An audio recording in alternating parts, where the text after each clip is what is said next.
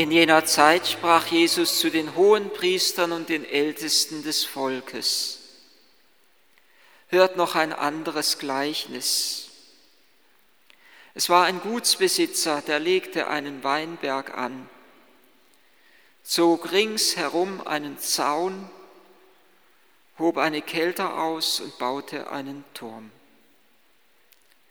Dann verpachtete er den Weinberg an Winzer und reiste in ein anderes Land.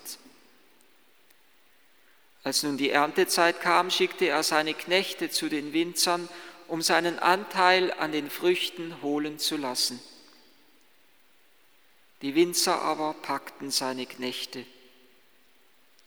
Den einen prügelten sie, den anderen brachten sie um, einen dritten steinigten sie. Darauf schickte er andere Knechte, mehr als das erste Mal. Mit ihnen machten sie es genauso.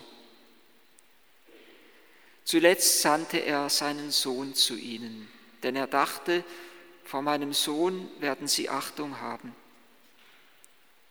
Als die Winzer den Sohn sahen, sagten sie zueinander, das ist der Erbe. Auf, wir wollen ihn töten damit wir seinen Besitz erben.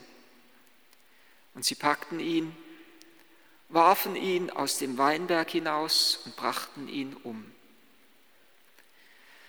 Wenn nun der Besitzer des Weinbergs kommt, was wird er mit solchen Winzern tun?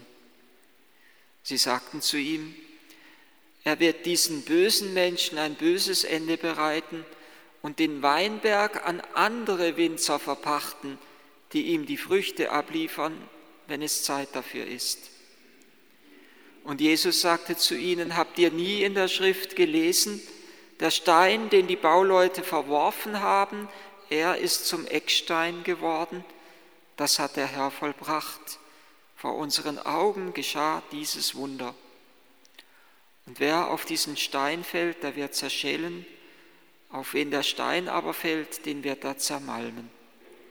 Darum sage ich euch, das Reich Gottes wird euch weggenommen und einem Volk gegeben, das die erwarteten Früchte bringt.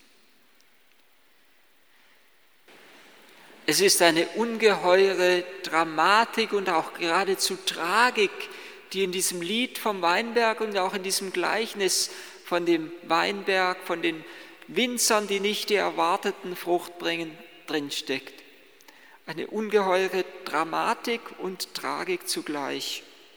Ich hoffte auf süße Trauben, doch er brachte nur saure Beeren. Und die Dramatik wird umso größer, je mehr wir bedenken, was dieser Herr alles für seinen Weinberg getan hat. Er grub ihn aus, er hat die Steine entfernt, er hat ihn gepflanzt mit edelsten Reben, hat einen Turm darin gebaut, eine Kelter ausgehoben. Und nun hofft er auf süße Trauben, aber der Weinberg bringt nur saure Beeren. Es erinnert fast ein wenig an die sogenannten Improperien des Karfreitags. Improperium, das ist ein schweres Wort, lateinisches Wort. Es heißt Anklage, Vorwurf, Schmähruf. Das, was wir oft am Karfreitag beten oder singen. Was habe ich alles für mein Volk getan? Ich habe es, an, ich habe es befreit aus der Knechtschaft und es verurteilt mich. Ich habe ihm zu trinken gegeben aus dem Felsen in der Wüste, als es zu verdursten drohte, und es gibt mir Essig und Galle. Ich habe es mit Würde gekrönt und es gibt mir die Dornenkrone, Dornenkrone. Ich habe es erhoben und aus dem Dreck rausgezogen und dieses Volk erhöht mich am Kreuz. Eine Liebe, die in Bitterkeit verwandelt ist. Eine ungeheure Dramatik. Eine Liebe, die verletzt ist, die gekränkt ist, die auf Gegenliebe gehofft hat, aber nichts anderes bekommt als Saures, als saure Beeren. Oder wie es eben im Gleichnis höher heißt, sie liefern nicht die erwarteten Frucht ab, sie bringen nicht saure Beeren, sondern weitaus schlimmer noch, Sie bringen die Knechte um, sie prügeln sie, sie steinigen sie und schließlich der Gipfel, Sie bringen sogar den Sohn dieses Gutsherrn um. Und jetzt ist das Maß voll. Jetzt reicht's. Irgendwann ist es genug. Nun wird der Winzer selber ein, wird der Gutsherr selber einschreiten.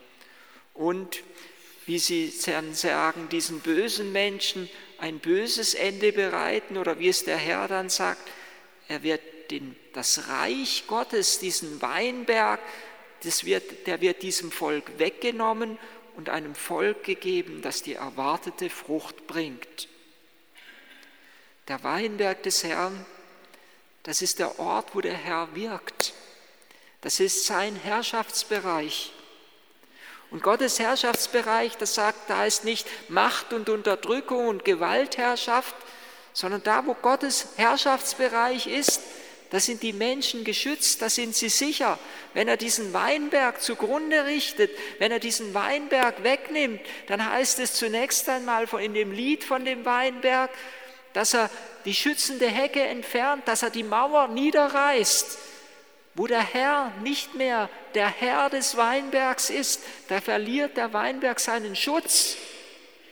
Und da verliert er seine liebende Fürsorge, die dieser Gutsherr seinem Weinberg entgegengebracht hat.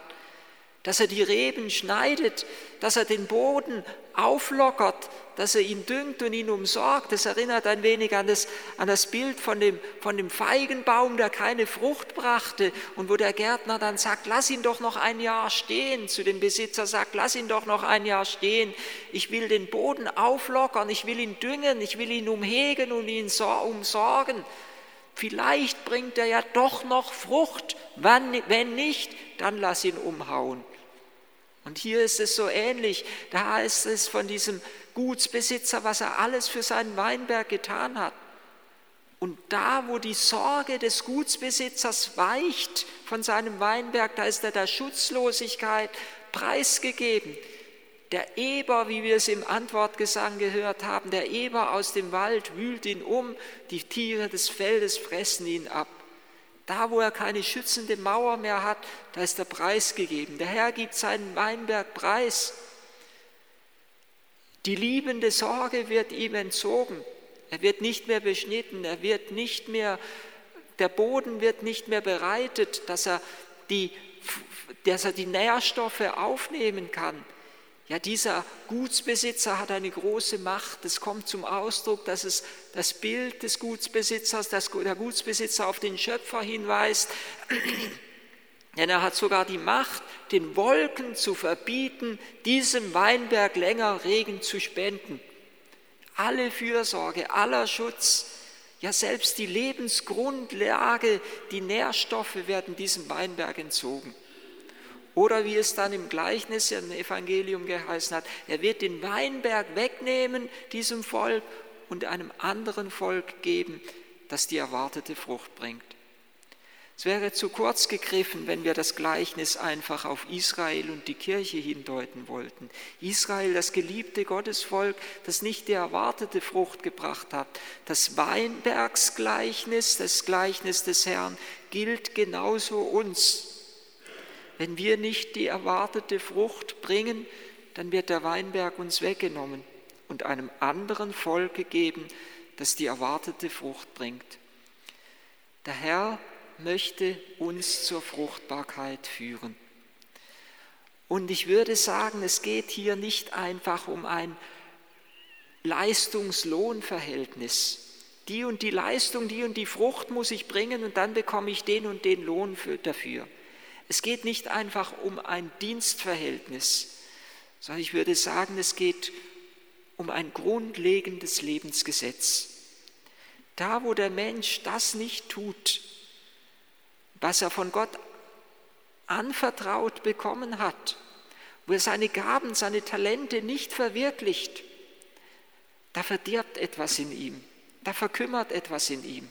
Ähnlich wie in dem anderen Gleichnis, wo auch wieder der Herr verreist und seinen Dienern, dem einen fünf, dem anderen zwei und dem anderen ein Talent gibt. Und der mit fünf, der hat fünf weitere dazu gewonnen, der mit zwei hat zwei weitere dazu gewonnen, der mit einem hat sein Talent versteckt, hat keine Frucht gebracht, er gibt nur das Talent zurück und der Herr sagt, gebt es dem, der die, der die zehn Talente hat, der fünf hatte und fünf dazu erworben hat. Es wird ihm weggenommen, da wo wir nicht wirken mit unseren Gaben, die Gott uns anvertraut hat, da werden uns die Gaben genommen. Da, wo ein Sportler nicht mehr trainiert, da, wo ein Musiker nicht mehr musiziert, da geht etwas, da bricht etwas in ihm zusammen. Vorausgesetzt, er kann noch trainieren und er kann noch Musik machen. Da, wo uns etwas anvertraut ist, was wir tun können, aufgrund unserer natürlichen Anlagen, die wir bekommen haben vom Schöpfer, da, wo wir etwas tun können und es nicht tun, da geht in uns etwas zugrunde, da geht in uns etwas verloren, da wird etwas zerstört in uns. Der Herr hat, der Schöpfer hat ja schon im Ursprung der Schöpfung dem Menschen den Auftrag gegeben, seid fruchtbar und vermehret euch. Die Würde des Menschen besteht gerade darin, dass er es zu etwas bringen kann, dass er Frucht bringen kann. Und Frucht im Reiche Gottes dürfen wir nicht mit einem äußeren Erfolg verwechseln.